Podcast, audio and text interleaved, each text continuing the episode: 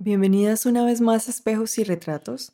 El día de hoy vamos a hablar sobre el Enneagrama, una herramienta de autoconocimiento que te puede ayudar a descubrir tu tipo de personalidad, emocional, visceral o mental.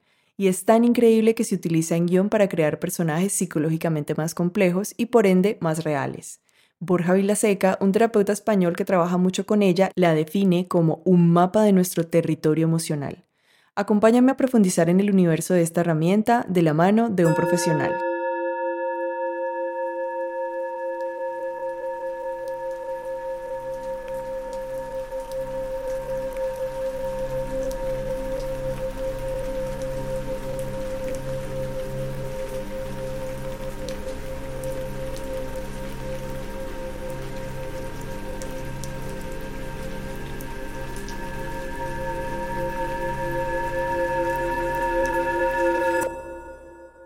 Antes de empezar, me gustaría aclarar que esta herramienta no pretende encasillar a las personas ni sugiere que todos tengamos que identificarnos plenamente con las diferentes personalidades o eneatipos, pero sí nos puede ayudar mucho a entender nuestra herida de infancia, las sombras o el ego que se forman a partir de esta y nuestro lado más luminoso o nuestra esencia.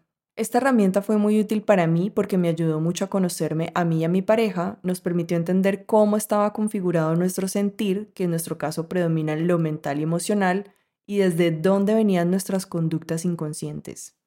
A partir de esto pudimos empezar a ser más comprensivos y compasivos con nuestros procesos.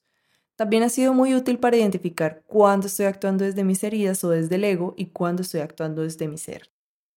Nuestro invitado de hoy es un experto en esta herramienta, mi pareja y yo tuvimos procesos independientes con él y fue quien nos abrió las puertas a este increíble universo. Y sin más, bienvenido Dani.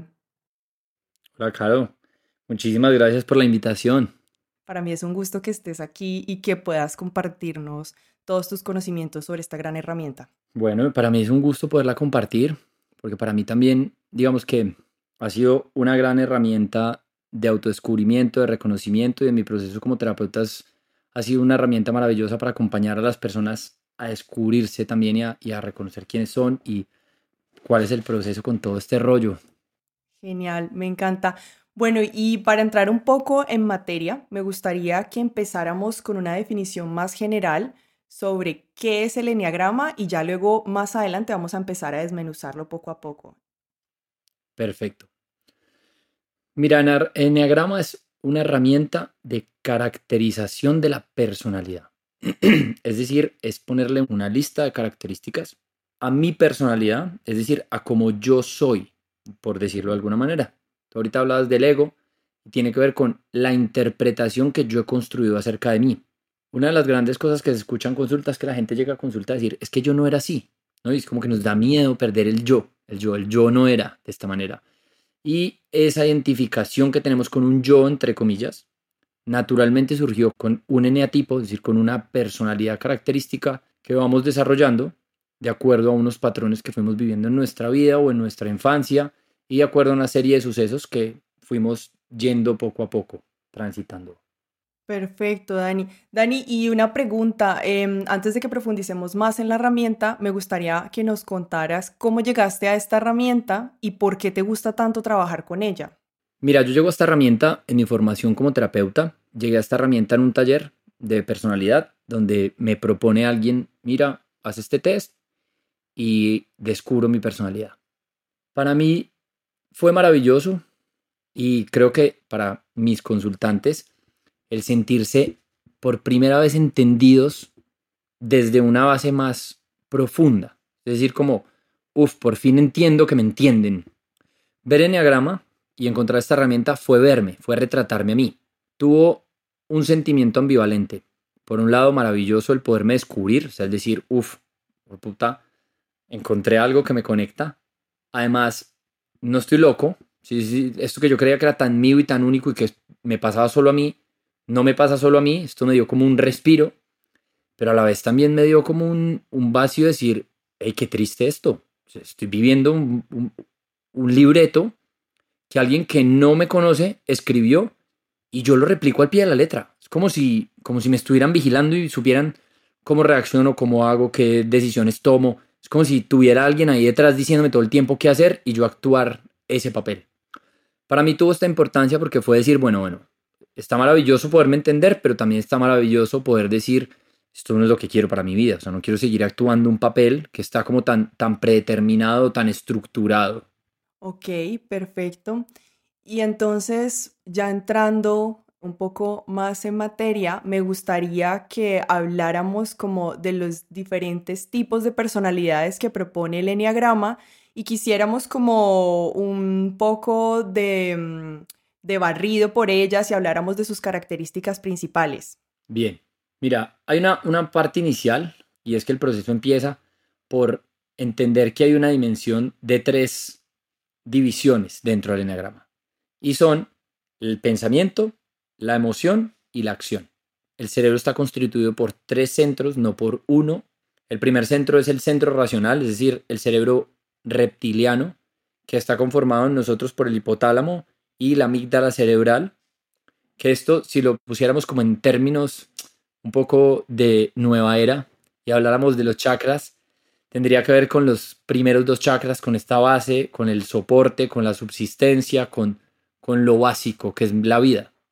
Entramos al segundo cerebro, que es el cerebro mamífero, que ya se relaciona con la parte del tórax y la parte de las emociones y nuestra concepción de nosotros mismos, que tiene que ver con este cuidado, esta protección y estas relaciones que construimos en nuestro entorno y la necesidad que sentimos, es decir, la afectiva. Y luego viene el tercer cerebro, que es el, cerebro, racional, el cerebro ejecutivo, en donde ya vienen las funciones del lenguaje, de la memoria, de la historia, donde ya guardamos información, que es lo que nos hace, entre comillas, decir que somos humanos. Bien, aquí hay una concepción bien interesante esto y es que todos los animales estamos formados de la misma manera. El cerebro reptiliano en nosotros nos lleva a esta búsqueda de el bienestar y la supervivencia. Para quienes vieron afectada su supervivencia, van a desarrollar eneatipos desde la supervivencia, que son el eneatipo 8, 9 y 1, es decir, mantenerme subsistente. Luego, para quienes sintieron las faltas afectivas, es decir, el vacío afectivo, que la herida de nacimiento sería el no soy querido por lo que soy, empieza la herida emocional. Y entonces nos vamos desde el centro emocional a querer nutrir ese centro y desde ahí buscamos esa aprobación. Y para quienes nos formamos desde el centro racional, que la idea fue no confío en mí, empezamos a crear una idea de que necesito prepararme para estar preparado para algo. todo el tiempo estoy persiguiendo una preparación para sentirme capaz de, porque en realidad no confío. Esta primera división forma los grandes eneatipos. Todos tenemos algo de todos. Es decir, es que no soy o racional o emocional o instintivo. No. Suelo ser más racional que emocional o instintivo, pero tengo las tres cosas. Esto también crearía dentro de nosotros mismos una subdivisión, que ya esto lo hablaríamos más adelante, pero es el subtipo. Y el subtipo además tendría o una reafirmación racional o emocional o instintiva. Ya, ya vamos a entrar un poco en materia ahí en eso.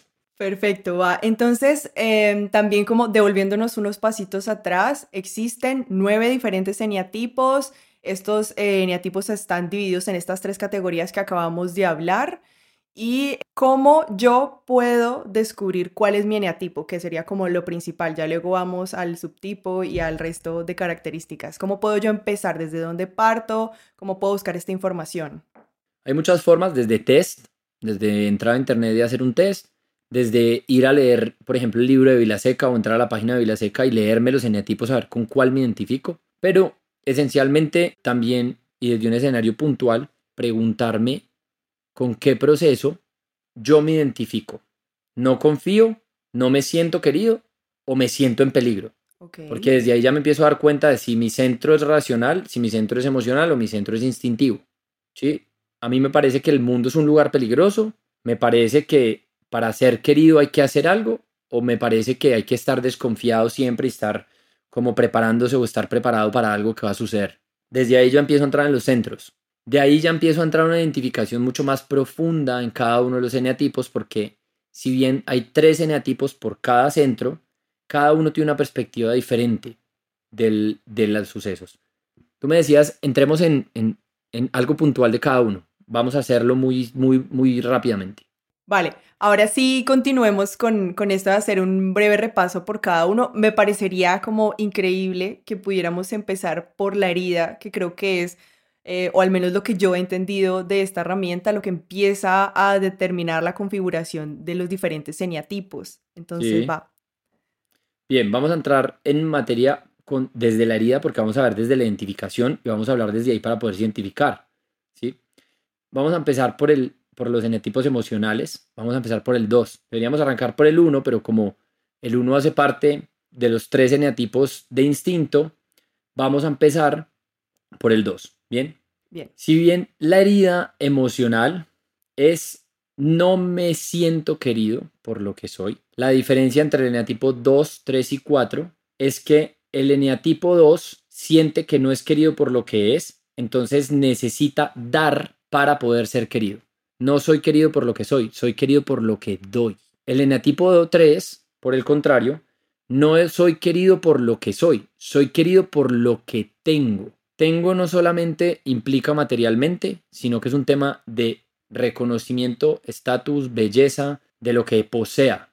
Y el eneatipo 4 es no soy querido por lo que soy, sino por lo que deseo ser. Necesito convertirme en algo que sí es querido, porque lo que soy no es querido. O sea que necesito descubrir qué es lo que es querido para convertirme en eso para poder llegar a ser querido.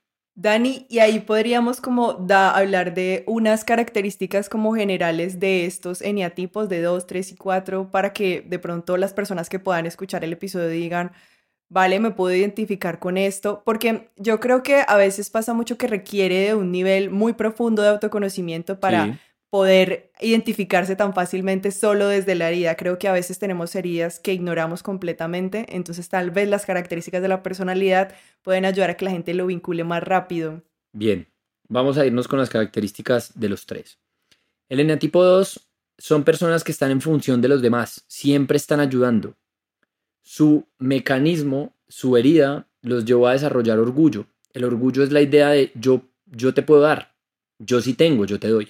En realidad lo crearon desde la falta y entonces como yo doy a todo el mundo, pero siempre me falta. Entonces siempre se están quejando de que es que yo doy mucho, es que yo soy muy lindo, es que yo soy muy buena gente, pero a mí no me retribuyen porque el que se olvidó de mí fui yo. Yo no me doy. Por eso estoy esperando que los demás me den.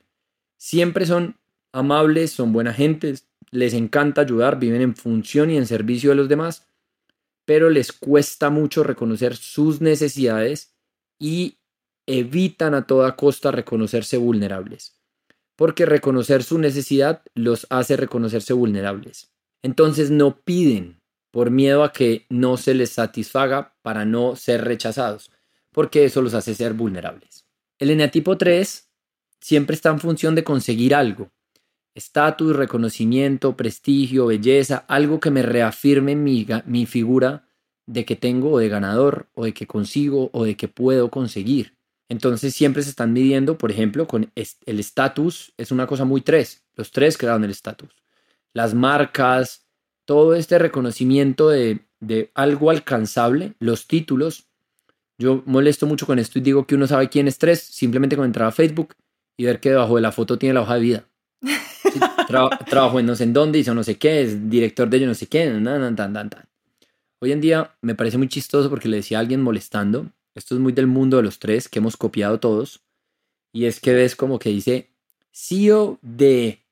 Y entonces, claro, dice, no, es que CEO suena uff, pero es una cosa que seas el CEO de Apple y otras que seas CEO de el café de la esquina.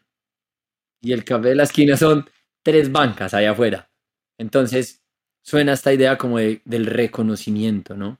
Luego viene la herida del 4 y la herida del 4 es una queja constante. Todo el tiempo me estoy quejando, todo el tiempo algo me falta, algo, algo no es suficiente. Siempre me estoy comparando.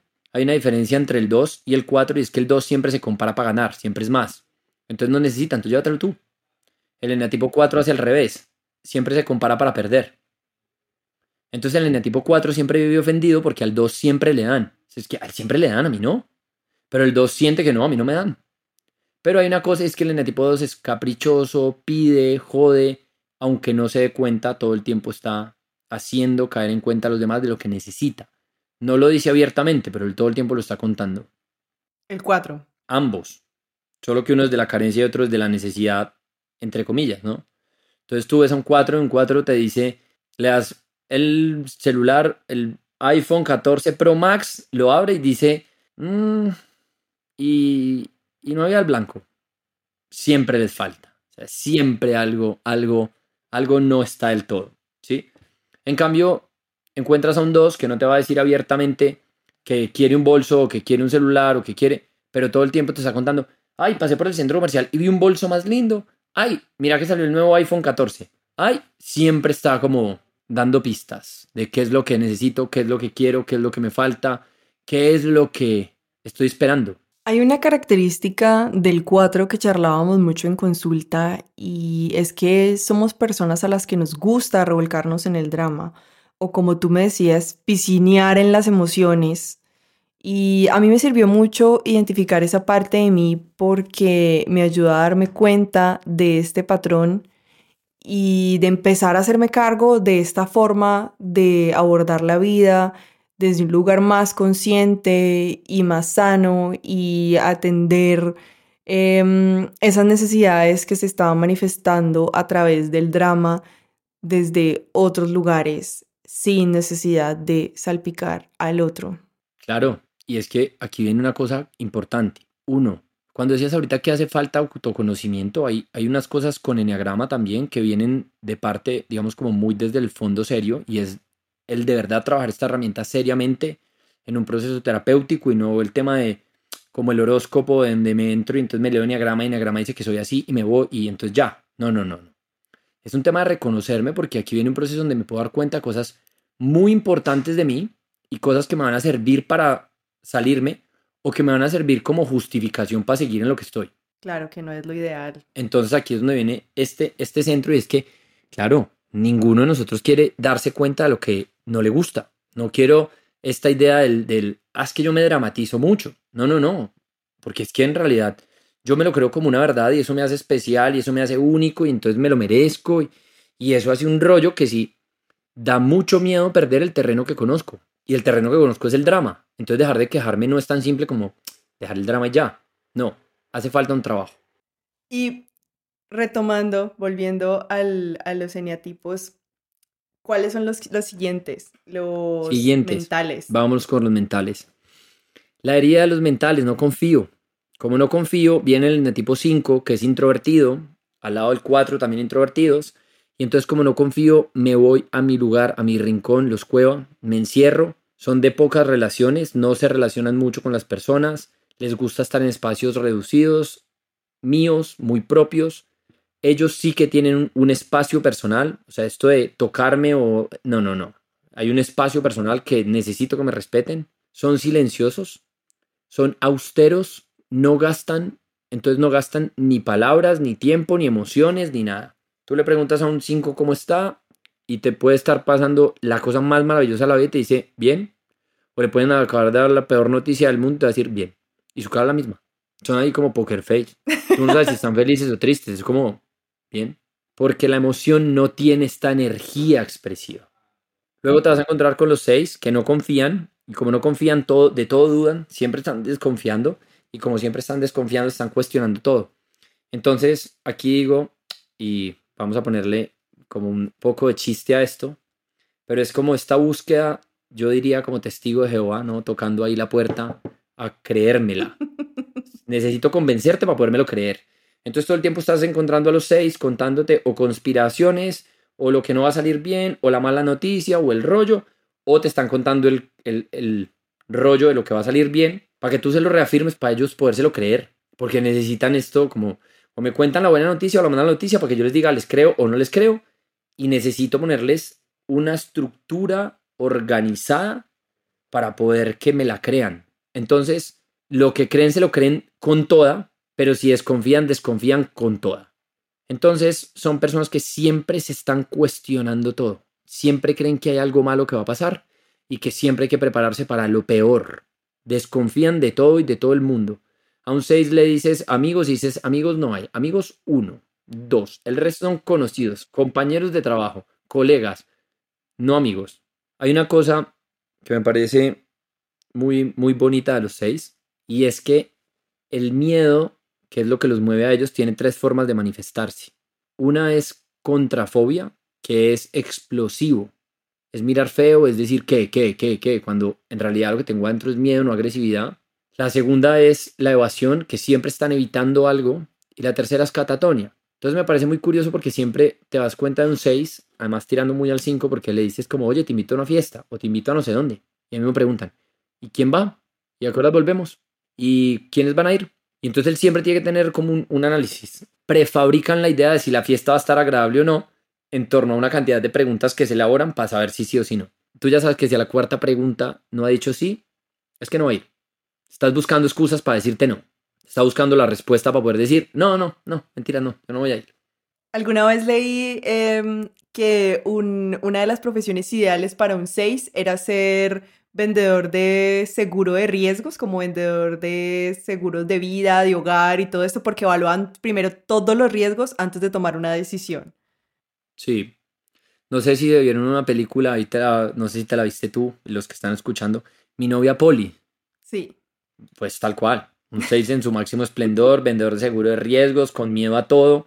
Pero es súper linda esa película, sobre todo si se identifican con este eneatipo y, y, creen tener algo de 6, que se la vean porque también está la libertad del 6. De, luego toman decisiones, cuando se conectan consigo mismos, decisiones tremendas. Nadie cree más, nadie tiene más capacidad, ni más coraje, ni más valentía que un dudoso. Porque está tan seguro, tan seguro de lo que cree, que se lo cree con toda.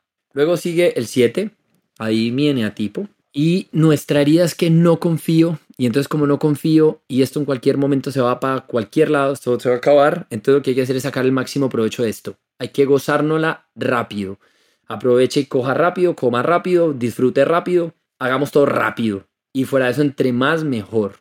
Como nos confiamos, siempre estamos dispersos, porque además es muy racional el mundo, entonces estamos justificando todo para poder encontrar este, esta conexión con nosotros mismos. Pero viene una cosa importante del 7 es que siempre estamos evitando el dolor, siempre estamos evadiendo la emoción y como estamos evadiendo la emoción, la gran trampa de nosotros los 7 es que creemos que estamos buscando en el placer disfrutar, pero el problema es que no disfrutamos y no disfrutamos porque siempre estamos evadiendo la emoción. Pareciera que solo evadiéramos el dolor, pero en realidad las terminamos evadiendo todas. Entonces, vivimos constantemente insatisfechos y siempre queremos más, porque creemos que me hace falta es más.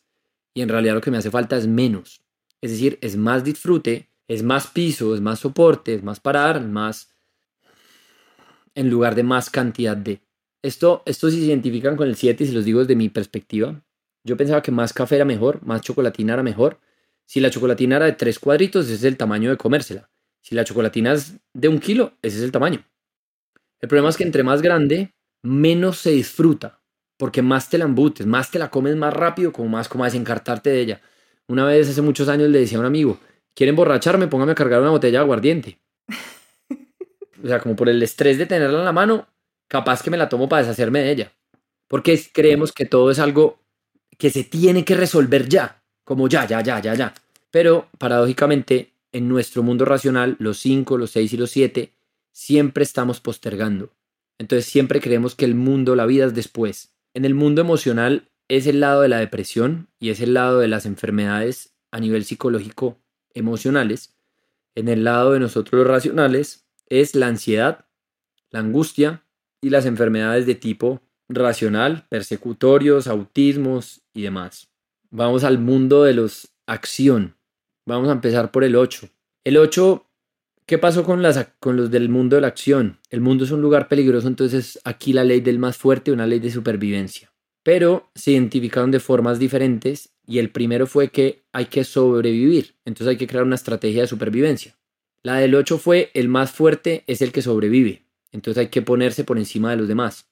Es la ley de la selva, el macho alfa, el que pega primero pega dos veces la mejor defensa es un ataque. La mejor forma de protegerse es intimidando. Entonces son los rudos, los duros, los bullies que crean esta estrategia, ¿no? Voy, les pego a todos y cuando todos me tienen miedo ya les digo frescos que yo los defiendo. sí, sí, sí. Sí, pero es de mí mismo porque yo soy el que les pega. Pero esa es su lucha y es que en realidad en su concepción su herida es que fueron abusados o maltratados o se sintieron menos y por ende crearon este ego de defensor, de defensor de los pobres, de comprar una pelea. O sea, van por la calle, una pelea y se meten no saben ni por qué, pero se meten. Y además van a meter a defender al más, al que ven más pobrecito, sin saber ni siquiera por qué es la pelea.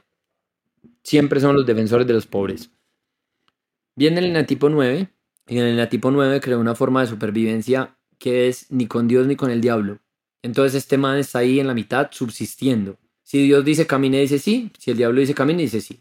Llegan, son el punto, es el más pacífico de todos, parece no enojarse, parece no pelear, no se confronta abiertamente de ninguna manera, evade los conflictos de toda forma y de alguna manera logra siempre crear puntos intermedios y puntos de equilibrio, porque es capaz de decir sí a dos propuestas contradictorias al mismo tiempo. Son personas como súper pasivas, ¿no? Yo tengo un par de amigos que son este neatipo y es gente que, que siempre está como en una tranquilidad, son hasta más bien callados, ¿no? Sí, sí, sí.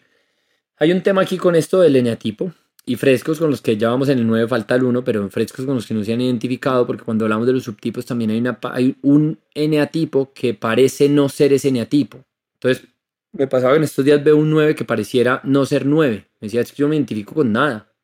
Porque tú la ves y en realidad no es pacífica, está siempre actuando, siempre en acción, siempre en un rollo, siempre tan, tan, tan. Pero su pacifismo y su pereza es a nivel de otro lado y es que viven el día a día, viven hoy.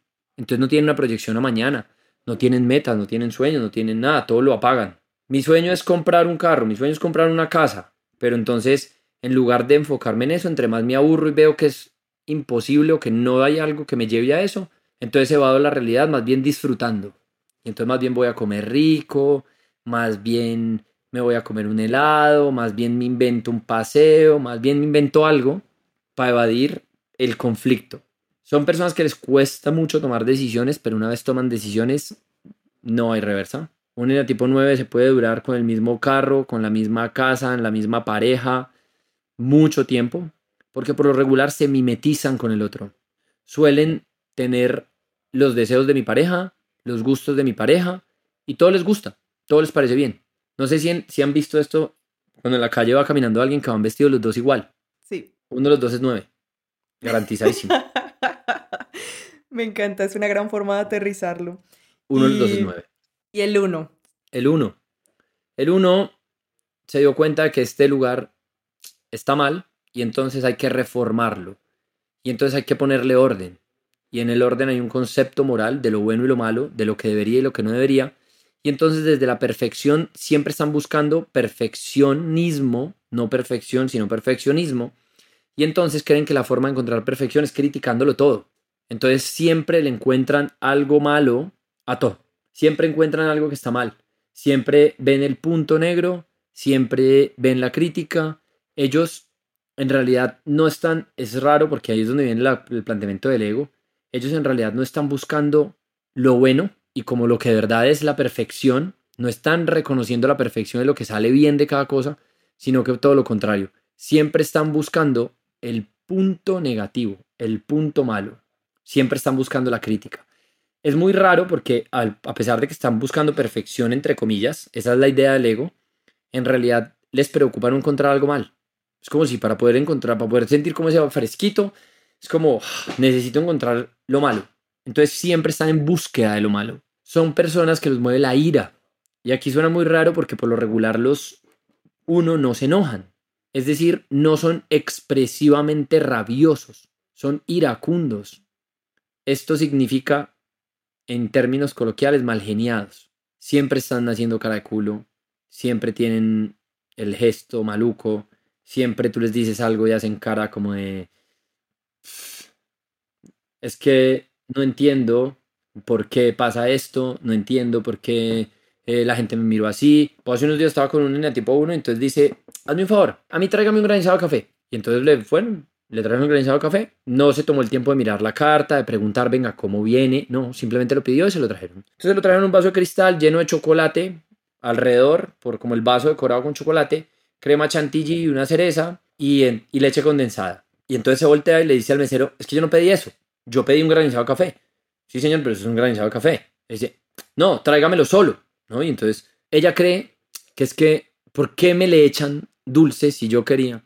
Pero es que no preguntaste cómo venía. Total. Porque tienen una idea de cómo debería ser las cosas y siempre están en esta crítica. Mira, hay una cosa aquí que es bien, es bien curiosa porque te lo voy a decir y es que las sociedades también tienen eneatipo. Y entonces te vas a dar cuenta que las sociedades tipo Inglaterra es muy eneatipo 1. Son muy correctos en las reglas, pero también tienen un lado muy oscuro cuando se rompen las reglas. Es decir, de puertas para afuera somos súper correctos, pero de puertas para adentro hay una oscuridad también, hay una cosa de exploración extrema. Diferente, por ejemplo, nosotros, tipo Colombia, somos una sociedad más tipo 6, 7, más racional, y donde somos más racionales, somos más justificamos las cagadas, somos más públicos, entonces fumamos, pero eso no pasa nada, nos pasamos el semáforo en rojo, pero es que por ahí no está el policía, siempre hay más una justificación y un perdón que un orden estructurado. Y en ese sentido, un ejemplo como de una sociedad más emocional, ¿cuál sería? Mira, yo creo que... Argentina. Tal vez sí, Argentina es muy pasional, sobre todo este tema del fútbol y tal. Pero voy a poner como una, una sociedad un poquito más emocional, Italia, por ejemplo. Italia, así este tema, ¿no? El romanticismo, la pasta, Francia, ahí en el romanticismo, como en este... ¿no? De vivir así, como ah, todo pasional, la musiquita de fondo, la calle divina, el pueblito, el arte, toda esta expresión así como de todo, todo, todo expresable. Son sociedades mucho más emocionales, donde es mucho más permitido y más permisividad respecto a la expresión. Pues hay sociedades muchísimo más también, ¿no? Por ejemplo, digamos mucho más 5. Eso pasa mucho en las ciudades grandes, pero por ejemplo pensaba yo en estos días que sociedades muy tipo 5, tipo 8, como los Emiratos Árabes. Hay mucho billete, hay mucha plata, la gente tiene muy claro a qué va, es un tema de desarrollo y crecimiento económico, pero hay cero afectividad. Todo el mundo es frío, todo el mundo es seco, todo el mundo es a lo que va. Aquí no hay abrazos, no hay picos, no hay cogerse de la mano, no hay nada. Hay unas sociedades muy, muy frías. Em, tiene resto de sentido. Nunca había pensado como que, había, que se podía como relacionar eneatipos a sociedades, pero está interesante ese ejercicio. Y aquí viene algo más curioso con esto que acabas de decir, y es que además, si lo piensan y cuando hagan un trabajo más profundo, se van a dar cuenta que provenimos de una familia que también tiene un eneatipo, oh. Trabajo en una empresa que probablemente también tiene un eneatipo, y la relación entre mis papás también viene de una familia con un eneatipo y mi familia materna también tiene un eneatipo. Y ahí viene una concepción de todo un rollo de por qué el mío y ta, ta, ta, ta. Wow, eso no lo sabía. Yo tengo clarísimo. Mi familia, por ejemplo, materna, super 6. Super 6. Mi familia paterna, super 7. Pero muchísimo. ¿No? Y entonces ahí viene de dónde salgo yo tan racional, el tema del miedo, de pum, de la explicación de todo. Y es que tengo los dos lados. Tengo un lado donde no, espere, siéntese, no, ojo, ¿para qué va a ir? Cuidado con esto. Mis tíos, mi, mi abuela, todo el lado maternal. Pero tengo un lado de, eso después, eso no pasa nada, no le puedo cuidado a eso. De mi lado paterno. Y ahí sí que hay un entender de dónde viene todo este rollo. Y está la posibilidad de lo que me preguntabas al principio, el para qué la herramienta. Es muy chistoso porque todo el tiempo hemos hablado de identificarse, pero justamente el sentido de la herramienta es el contrario, y es identificarme para desidentificarme. Es identificarme para poder dejar de sentirme identificado con el eneatipo y poder ver más profundamente qué es lo que quiero. Me encanta, creo que es una gran forma de definirlo, ¿no? Y va muy enlazado a lo que tú decías al inicio de que no bastaba solamente con identificar el eneatipo y luego como abanderarse con esa identificación y justificar todos nuestros comportamientos a través de eso. Mm, y ven, Dani, retomando, eh, hablamos de que los eneatipos tienen unos subtipos. Eh, ¿Podríamos mencionar un poco sobre estos subtipos? Aquí viene algo bonito de los subtipos y es que hay 27 subtipos, es decir, tres subtipos por cada eneatipo. Es algo importante porque aquí viene un, proceso y es que hay un subtipo conservación que tiene que ver con la supervivencia. Si se acuerdan, vamos a volver a hablar de la misma relación. Y es que hay un, unos que son la parte de supervivencia, el cerebro reptiliano, una parte emocional y una parte racional. Los subtipos es como una doble afirmación de esto. Entonces, hay un eneatipo, por ejemplo, digamos yo, que soy un eneatipo 7, que soy racional, soy un eneatipo racional, pero además soy subtipo social. ¿Qué buscan los subtipos sociales? Buscan admiración y reconocimiento público. Entonces mi interés está en quedar bien con todos, con varios, con muchos. El que yo busco es admirativo, el social es admirativo, que es el mundo racional. El eneatipo sexual, que iría asociado al mundo emocional, va del lado del el reconocimiento de alguien en especial. Mi pareja, mi mamá, mi papá es un vínculo, una relación. Y el conservación lo que está buscando es su supervivencia, es decir, mantenerse vivo. Entonces es diferente la percepción de un eneatipo 7 conservación, de un eneatipo 7 sexual o de un eneatipo 7 social. Cada uno tiene unas particularidades. Aquí, digamos que si nos pues las nombráramos todas nos extendemos un montón, pero es para que empiecen también a interpretarlo. Por eso parece que hay un anti de cada eneatipo.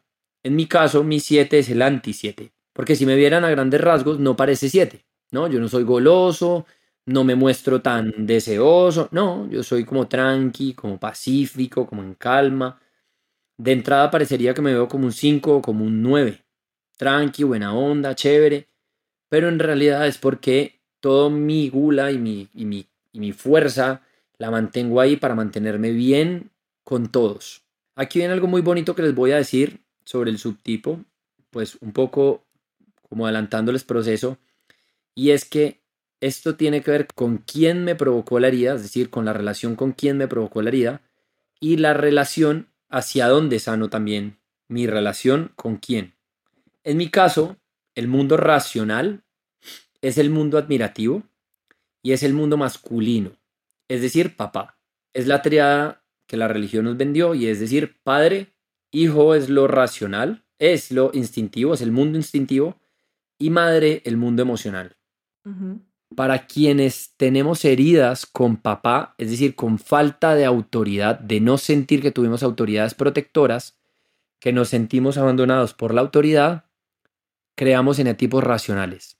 Para quienes sintieron abandono físico-emocional, es decir, el lado femenino, el lado mamá, crearon eneatipos emocionales. Y para quienes sintieron en riesgo su supervivencia o su vida, se fueron a un eneatipo instintivo. Pero además, el subtipo también tuvo que ver con la admiración que teníamos hacia esa figura, es decir, el reconocimiento que yo estaba buscando. Yo estaba buscando reconocimiento de mi papá, reconocimiento admirativo, porque mi papá era mi héroe. Si mi papá me dice bien, bien. Mi mamá me dice bien porque mi mamá me quiere. Ese no es mi mundo, ese es mi lado, mi, mi lado emocional. Y eso está bien. Yo necesito el reconocimiento de mi papá. Y entonces me volví un eneatipo racional racional, es decir, un 7 social, que busca admiración. El tema es que aquí viene la herida y es donde viene el proceso, que pareciera que busco admiración social, que la busco a través de papá, pero que en realidad la descubro solamente cuando la reconozco en mí. Y el proceso de sanación está cuando yo mismo me admiro siendo mi propia autoridad.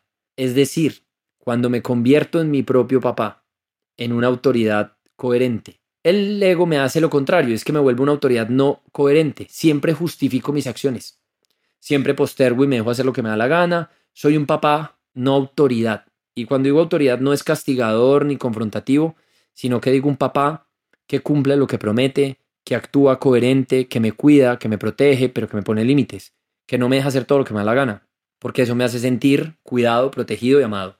Y las siguientes, o sea, está la, el subtipo en relación con papá y el subtipo en relación con mamá, ¿cómo sería y cómo sería esta sanación? Bien, el subtipo en relación con mamá tiene que ver con el lado emocional y es convertirme en mi propia mamá. Convertirme en mi propia mamá significa obtener amor, amor hacia mí mismo, es decir, autocuidado. Y entonces el autocuidado es, me cocino, me cuido, estoy pendiente de mí, Sí, es decir, me trato como creería que mi mamá me, me debió haber tratado. Porque la idea loca del ego es que no me dieron lo que yo, lo que me debieron haber dado. Sí. Mi mamá no me dio lo que me debería haber dado. Entonces yo tengo la oportunidad de darme lo que mi mamá me debería haber dado. Y es donde me convierto en esa mamá que quise para darme ese amor que me hace falta, entre comillas. que luego es lo que tengo para compartir al mundo. Mira, paradójicamente yo soy 7, un subtipo social al que le falta autoridad y le falta papá, y la inspiración es convertirme en guía. Y entonces termino siendo guía, acompañando procesos y siendo, y siendo maestro, y siendo guía, y siendo tutor, y siendo coach, cuando siento que lo que me faltó fue papá. Qué loco, porque es como que si tu propio aprendizaje te estuviera invitando justamente como a sanar a través de ese impulso de volverte un guía y un acompañante, ¿sabes? Es como que van un poco de la mano. Y entonces es que me vuelvo un guía y un acompañante porque me volví un guía y un acompañante para mí. soy mi primer consultante. me encanta eso.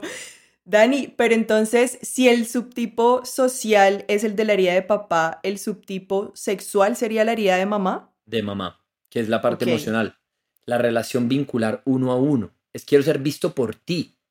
Va. ¿Sí? Y es que viene la diferencia. Al subtipo social no le preocupa tanto el otro, le preocupan los otros. Al tipo sexual le preocupa el otro. Yo quiero quedar bien con mi mamá y mi papá. Al tipo sexual le interesa quedar bien o con mi mamá o con mi papá. Si tengo que pelear con mi papá para quedar bien con mi mamá, entonces peleo con mi papá, porque yo tengo que quedar bien es con mi mamá, es con uno en específico. No, yo como social yo tengo que llegar a un acuerdo con todo el mundo, porque tengo que ser admirado por todos. Y el conservación está mi primar yo. Entonces, si me si tengo que pelear con mi mamá, peleo con mi mamá, y si tengo que pelear con mi papá, peleo con mi papá, pero, pero aquí el importante soy yo. El que necesita la supervivencia, el que necesita estar soy yo. Es la herida conmigo mismo, es la herida con desconfiar de mí. Los racionales desconfiamos de la autoridad, que es la figura paterna, no necesariamente mi papá, sino las figuras paternas. Los de la herida emocional no se sintieron amados por mamá, es decir, por la figura materna, no necesariamente por mi mamá. Y los conservación se sintieron en peligro, es decir, no confío en mis propias capacidades de mantenerme vivo. Dani, y por ejemplo, eh, me causa mucha curiosidad este subtipo de conservación. Creo que mi subtipo es conservación. Pero entonces, ¿cuáles son las vivencias que pudo haber tenido una persona que es de, del subtipo conservación? Porque si, por ejemplo, estamos hablando de personas que en su infancia eh, corrieron como algún tipo de, de peligro, ¿cuáles podrían ser este tipo de vivencias de estas personas? Mira, Aquí hay una cosa bien, bien loca con esto. Y es que puede darse una bobada o puede darse un evento grande. Es decir, o pude haber, es que de verdad estuvo en riesgo mi vida, o de verdad pudo haber sido que es que me caí, me tropecé y lloré y, y no había nadie ahí al lado mirándome ya. Entonces yo dije, me pasa algo grave y me muero, porque no se enteran. Entonces ahí viene este, este elemento. Hace unos días lo pensaba con un subtipo 9 y es que es una chica y presenció el secuestro de su papá. Y tenía cinco años. Entonces, están en la finca, están ella y el papá. Llegan, llegan la guerrilla, secuestra a su papá y se la lleva. Y ella se queda con cinco años ahí. ¿no? Y además tiene cinco años y entonces todo el mundo le llega a preguntar qué pasó, quiénes eran los secuestradores, cómo sucedió, no sé qué. Además es la que, tiene, es la que cree que tiene la carga emocional de llegar a decirle a la mamá, secuestraron a mi papá, decirle a mis hermanos, secuestraron a mi papá. Y además yo soy la único testigo. O sea, es decir, de lo que yo vi, de lo que yo me acuerdo, depende si encuentran al man o no. No, qué duro. Y entonces toman la decisión de hacerse nueve. Y se hace un nueve social. Y entonces ocupa el lugar de su papá. Tiene cinco años, pero es el papá. De la familia, de todos. Cuando su papá vuelve, se vuelve el papá de su papá. Porque ella es responsable de cuidar al papá. Si no vuelven, lo secuestran. Qué carga tan fuerte se puso a sí misma, ¿no? Claro, pero esto es simbólico y esto ya no lo tiene claro en su cabeza. Esto es un tema que ella ahí ni siquiera entiende. Entonces, hoy la llaman sus hermanos a ponerle quejas, la llama su mamá a ponerle quejas, la llama su papá a ponerle quejas y ella le soluciona a todo el mundo. Porque ella es el papá de su familia. Probablemente si tú me preguntas, venga, entonces ¿qué? Pues evidentemente es un eneatipo 9 social. ¿Sí? Es decir, mira, mira cómo la construcción se da. Lo que pasa es que, que yo vaya y le diga, oye, mira, tú eres eneatipo 9 social, no le sirve para nada porque la que tiene que descubrir este proceso interior es ella, para reestructurar este proceso y decir, ah, ok, ya entiendo por qué es que no reacciono, ya entiendo por qué no tomo decisiones, ya entiendo por qué no me voy. Cuando me preguntabas la herida de conservación, pues imagínate que es que secuestran a mi papá y me quedo sola, tengo cinco años. Si al grande, que se supone que es el que me defiende, lo secuestraron, Yo estoy a la intemperie, a mí me puede pasar lo que sea. Estoy jodida. Entonces tengo que decir sí a todo para sobrevivir aquí. Hay, algo que acabas de decir que me gusta un montón y que me gustaría que mm, profundizáramos un poco más y es esto de que mm, de nada sirve que un terapeuta venga y te diga, este es tu eneatipo, este es tu subtipo, sino que el trabajo tiene que ser muy personal. Entonces, quisiera saber cómo, cómo funciona este acompañamiento con las personas. Yo sé cómo funciona, pero quisiera que se lo explicaras a las personas que van a escuchar esto. Bien, mira, normalmente lo primero que hacemos en terapia es encontrar el eneatipo porque es que de eso depende que te des cuenta. O sea, no es lo mismo que tú me digas, ay, es que me quiero separar si eres un eneatipo 4 que a toda hora le está buscando, se está quejando de todo lo que el otro hace, que lo mismo que sea un 9, que es que llevo 5 años con ganas de separarme, pero es que estoy ahí como que me le aguanto y me le aguanto y me le aguanto y me le aguanto. Porque es diferente mi relación que tengo conmigo. Entonces el acompañamiento está en darme cuenta de cómo yo mismo soy el que me saboteo, ¿no? Te lo digo, por ejemplo, y les voy a decir algo muy, muy personal, muy de mi mundo, 7, y es que el 7 no quiere el dolor. Entonces me enamoro, ¿no? El amor fantástico. Y como no me hago responsable no quiero compromisos, se supone. Claro que no quiero compromisos porque nunca he trabajado para, para hacerme cargo del compromiso. Yo digo con cómo me quiero casar, pero no tengo con qué. Entonces yo me quiero casar en Tailandia con dos elefantes, pero no tengo ni 100 pesos. Entonces yo te ofrezco casémonos. Y en Tailandia con dos elefantes. Mi problema no es que me digas no. Mi problema es que me digas sí. Entonces necesito sabotearme para que me digas no. Para yo decir, ah, es que yo me iba a casar, pero es que Paila no se pudo. No, no, no, yo necesito sabotearme para que me digas no porque no tengo que responder. Entonces mi tarea, como siete, no es tan buscar, sino que está en sostener. Entonces no es tan cómo me quiero casar, porque yo ideas se me ocurren así. Es el mundo tan, el, lo, lo que cuesta, lo difícil, el mundo grueso. ¿Cuánto tienes para casarte? Con el cuánto decides cómo, pero no me digas cómo cuando tienes con qué. Entonces el proceso como terapeuta y el proceso de acompañamiento es hacerme cargo de esto. Yo me cuento tantos proyectos y tantas ideas que quiero hacer que las cuento todo el tiempo. Que es que te puedo contar 10 proyectos en un día y puedo haber hecho 4 y 4 brutales y 4 tremendos, pero es que versus los 4 que hice hay 6 que no. Entonces al final del día es más lo que no hago que lo que hago. Y lo que termina entendiendo la gente no es que crack los 4 que hizo, no importa, los 6 que es que él habla más de la cuenta, no al final del día terminan diciendo, este man habla mucha mierda. Dice que va a hacer muchas cosas y no hace. me suena. Cuando en realidad hice muchas cosas y muy cracks. Entonces viene el rollo de decir, venga, venga, venga, venga. ¿De verdad cuáles le voy a meter la ficha? ¿Con cuáles de verdad me voy a comprometer? Para dejar de repetírmelas y de contarlas sabiendo que no las voy a hacer, porque en el fondo yo sé que no las voy a hacer. Y entonces le bajo a esta revolución. Y me encuentro con lo que es más real y más tangible. Y entonces empiezo a cambiar el discurso interno el discurso que pasa dentro de mí. Porque aquí viene mucho, te voy a decir dos cosas que espero usarlas porque creo que todos lo van a entender de esta manera y tiene que ver con el aprendizaje religioso que tenemos y es que creo que el proceso de desarrollo nos tiene que llevar a lo que nos lleva lo que pretendían hacer cuando nos echamos la bendición y es decir, convertirme en mi propio papá, que es en el nombre del Padre, en el nombre del Hijo, que soy yo, por eso llevamos la mano al ombligo, que soy yo, que son los instintos, Espíritu Santo, que es la mamá, pues en la religión católica la quitaron porque las mujeres no tenían aparición, pero es la mamá, el Espíritu Santo, la que está ahí pase lo que pase. Amén. Y amén es que así sea. Entonces la emancipación, que es el proceso de desarrollo personal y de maduración, es convertirme en mi propio papá, ser mi propio hijo, es decir, criarme ponerme límites y obedecerme con amor para que así sea. Este es el proceso de desarrollo personal. Entonces, viene algo que nos contaron y aquí quiero contarles un poco cómo se crea el ego, porque vamos a hablar del ego desde una historia que todos conocen y es la historia de Adán y Eva. Dios puso a Adán y Eva en el paraíso y les dio libre albedrío. Pueden hacer lo que quieran. Pero a mí algo no me cuadraba y hace poquito me cuadró. Y yo decía, bueno, pero me dijeron que el libre albedrío y Dios los expulsó del paraíso. Se supone, ¿no? Eso fue lo que me dijeron. Pero yo dije, no, espere, espere un momentico. ¿Será que en realidad los expulsó Dios o quién los habrá expulsado del paraíso? ¿Quién? ¿Quién crees que los expulsó del paraíso? Ellos mismos. ¿Porque creían que no lo merecían? Por la culpa. Ok. Pero entonces viene un proceso, venga, pero espere. Pero ellos, ¿por qué se, por se terminan sacando del paraíso ellos mismos? Si es que, ¿qué fue lo que pasó? Haz ah, que comieron del fruto prohibido. Pero, ¿quién dijo que el fruto era prohibido? Dios. Pero es que Dios les dijo que era libre albedrío. O sea que no me suena coherente a que haya libre albedrío y un fruto prohibido. no les diría, pueden hacer lo que quieran. Les diría, no pueden comer este fruto. Miren el resto que hacen. Además, esta historia como que Dios les pone una tentación para que caigan en ella, como que no me cuadra. Eso no me cuadra a Dios. O sea que aparece un cuarto personaje en la historia. Yes. San Dios, Adán y Eva, y aparece un cuarto personaje. El ego. La serpiente. la serpiente es el ego El total. Y entonces el ego viene y les dice, ay, deberían probar de esta manzana. Pero ¿y qué tiene esa manzana especial? No, que es el fruto prohibido. ¿Pero qué tiene prohibido? No, es que no pueden probarla. ¿Pero por qué? No, no les puedo contar. ¿Pero, pero qué pasa? No, no, no, no, no, no les puedo decir qué es. Y claro, crea tanta incertidumbre que uno dice, eh, voy a meter el dedo a ver, hombre, a ver si es. Y me termina pasando.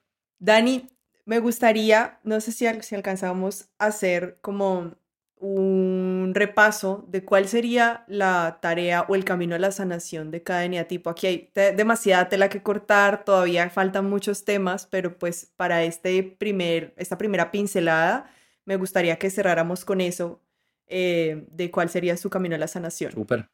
Mira, el camino a la sanación tiene una, un anti, así como tienen una fijación, una pasión que los, con- que los mantiene atados, también hay una virtud que se alcanza a través de una acción. El eneatipo 1, que su fijación es la ira, se mantiene en ella a través del perfeccionismo, pero alcanza la serenidad cuando empieza a ver la perfección. Es decir, cuando empieza a darse cuenta de que todo es perfecto y maravilloso como es. Y empieza a dejar de buscar el punto negro y empieza a ver el 99.9% que quedó bien en lugar del 0.01% que quedó mal. Y aprende a agradecer por ese porcentaje. Viene el segundo, el 2, que es el orgullo, y el orgullo se antepone a la humildad. Y se llega a la humildad a través de soltar el falso amor, que es esta idea de querer ayudar a todo el mundo, cuando se empieza a reconocer la vulnerabilidad y los límites. Yo le quisiera dar comida a todo el mundo, pero no me alcanza. Y no porque no le da a todo el mundo soy malo, porque al primero que tengo que alimentar para poder luego compartirles es a mí. Sigue la vanidad. La vanidad se mantiene vanidosa a partir del engaño, que es la trampa de si te muestro que estoy bien, entonces tú te la crees y me lo compras. Y la vanidad nos lleva al mundo de la autenticidad. Pero la autenticidad se alcanza con la verdad, es decir, siendo honesto, transparente, diciendo. Este es el 3. Este es el 3. El 4. La envidia se contrarresta con ecuanimidad. No hay nadie que tenga más claro cuánto merece alguien que alguien que ya comparó. Sirven la comida y yo ya calculo el peso, el tamaño, la nada, no sé qué. ¿Y tú, tú por qué dos porciones? ¿Y tú por qué una? ¿Y tú por qué? No, espere. Y logran ecuanimizar, logran saber quién, a quién le corresponde cada cosa. Pero eso se logra a partir de poner límite a la emoción y el límite a la emoción lo llamamos sublimar. Y sublimar es lograr poner la emoción en algo tangible, en algo lograble, razonable, ¿no? Como, como algo que se puede dimensionar. Porque el 4 vive en el mar de emociones que no puede ser atrapable. Cuando le pone límites, lo puede atrapar y lo puede contener dentro de algo tangible y comprobable. Un ejemplo de eso sería ¿cuál? Música, arte, cuadros, sobre todo el mundo artístico, que es el mundo de los cuatros. Cuando el cuatro logra coger su emoción y la transfiere en algo, entonces logra hacer arte, logra hacer magia con esto. Los emocionales están con el, todo a flor de piel. Lo miras y se ofende.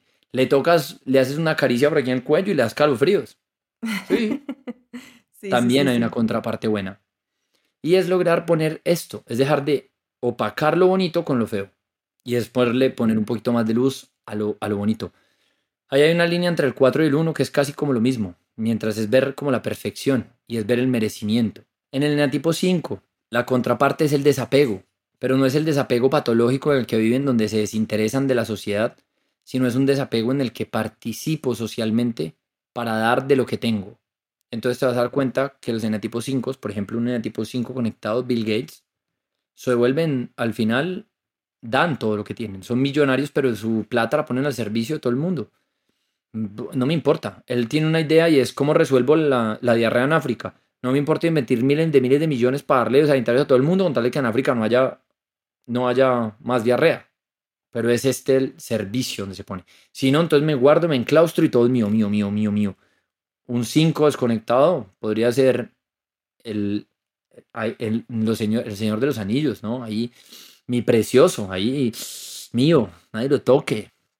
El 6, la contraparte que resta el 6 es la valentía. Hay una cosa muy curiosa y es que pareciera que somos o conectados o desconectados. Y aquí les quiero mostrar con el 6 algo y es que Batman, Spider-Man son en el tipo 6. Lo que pasa es que crearon un alter ego. Entonces, Peter Parker es miedoso, es un idiota, tiene miedo de que ella sepa quién es él, pero en Spider-Man es un man clarísimo, que la tiene clara, súper valiente, siempre la salva. Como Spider-Man la besa, como Peter Parker, se muere el miedo que ella sepa que él es Spider-Man. Nunca lo había pensado. Batman, yo creo que es el ser humano más desconfiado del planeta. Es que el man no tiene ni teléfono. Al man hay que ponerle una lámpara para ver si él la ve para que llegue. Porque es que ni teléfono tiene. Porque el man no quiere dar ni dirección, ni teléfono, ni nada. Que no sepan dónde vivo. Se viste de negro y sale de noche. Y además se viste como murciélago, que es su miedo más profundo, para poder intimidar. Porque se viste como su miedo para poder intimidar. ¿Sí? Eso es lo que hacemos todos. Poner lo que a mí me dolió en función del resto, joder el resto. Aquí viene el 7 y es que el 7 viene la sobriedad. Y es decir, querer menos, aprender a vivir con menos. Menos significa más. Esta es la palabra de sanación que les puedo decir a los 7, conmigo mismo, menos es más. Cada vez que me doy cuenta que es el quinto café que me tomo o que ya me tomé uno y no me di cuenta, en realidad de servirme más, me sirvo menos. Suena chistoso que diga me sirvo menos porque en realidad estoy tomando más, pero digo me sirvo menos es que ya no me lleno el pocillo. Ya me pongo dos tragos nomás para poder disfrutarme esos dos tragos y hacerme consciente de eso. Y eso me ha llevado a conectarme cada vez más con la experiencia, para disfrutarla en lugar de quedar insatisfecho siempre. Porque si no voy me sirvo otro pocillo, vuelvo y me lo tomo y no me entero. Al 8 lo conecta la inocencia.